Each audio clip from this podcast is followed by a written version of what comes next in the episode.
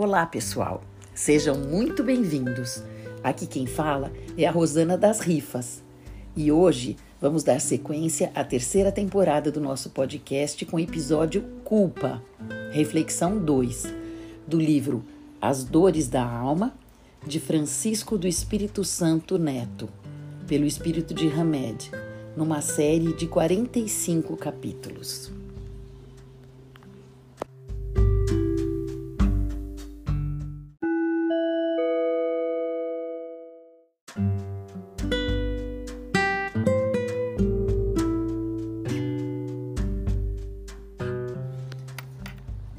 Aprenderam a vestir a túnica de super-heróis, tentando satisfazer e suprir as necessidades da família, e se culpavam quando não conseguiam resolver esses problemas.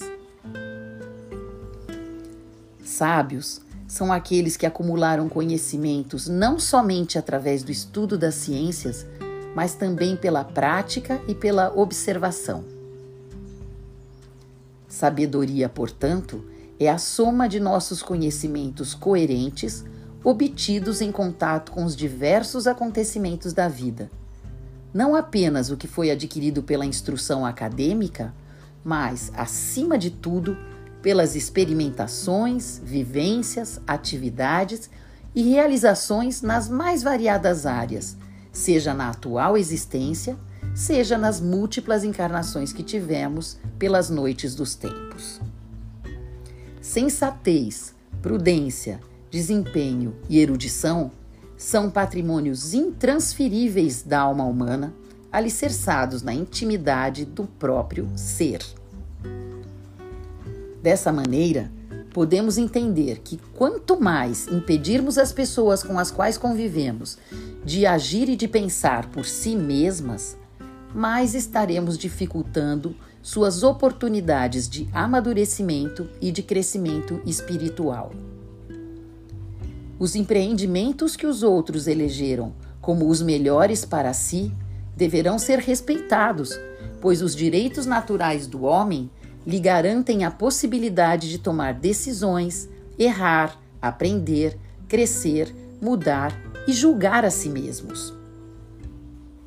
Problemas são estímulos que a vida nos apresenta para nos autoconhecer. Portanto, os fatos de nossa existência possuem valores imprescindíveis para nosso desenvolvimento interior e são de importância fundamental para o nosso interagir em face desses mesmos acontecimentos. Alguns de nós aprendemos que deveríamos ser responsáveis pela felicidade dos outros, usando uma postura de tomar conta, ou seja, supervisionar, comandar, insistir, seduzir, chorar, acusar, subornar, espionar, produzindo culpa em nós mesmos e nos outros e pedindo intervenções milagrosas a fim de redimirmos e salvarmos as almas de nossos entes mais queridos.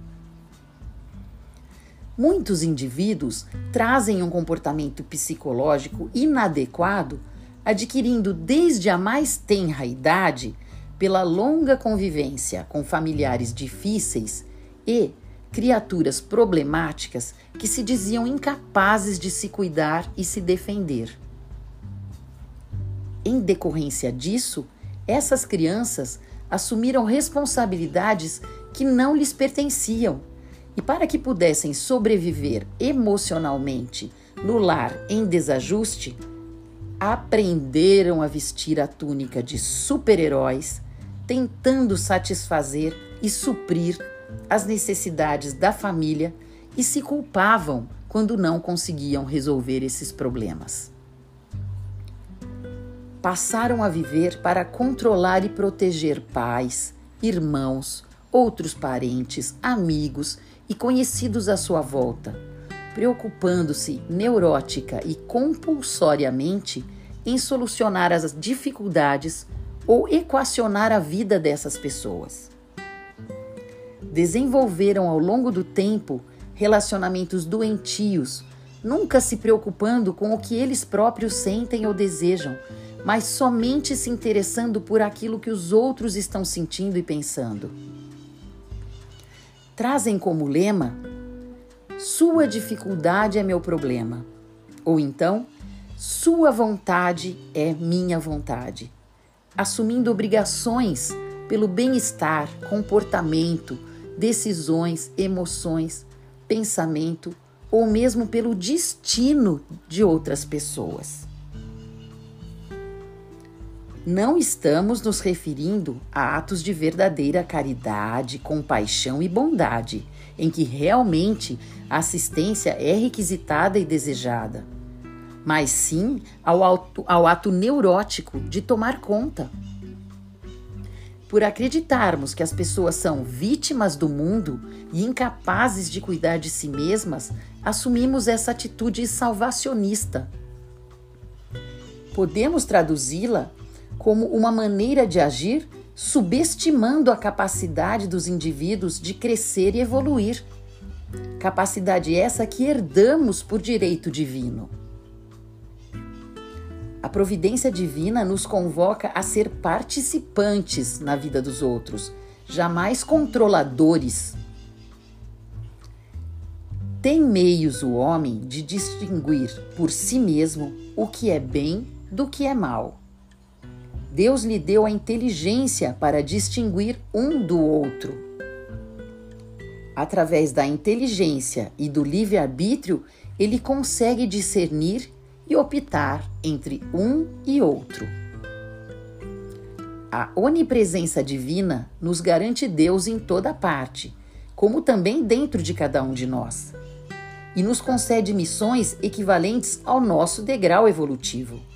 Portanto, Deus em nós guia-nos sempre de maneira que possamos solucionar dificuldades apropriadas às nossas possibilidades evolutivas não devemos utilizar indevidamente a palavra caridade como justificativa para continuarmos a fazer aos outros o que eles sabem, podem e são capazes de fazer. Dessa forma, procuremos não distorcer a mensagem de Jesus Cristo sobre o amor ao próximo, visto que o auxílio real entre as criaturas está alicerçado nas trocas benéficas a que todos nós somos convocados a realizar. Mas devemos aprender quando não dar e quando não executar tarefas da responsabilidade de outras pessoas, pois isso também faz parte da lei do amor.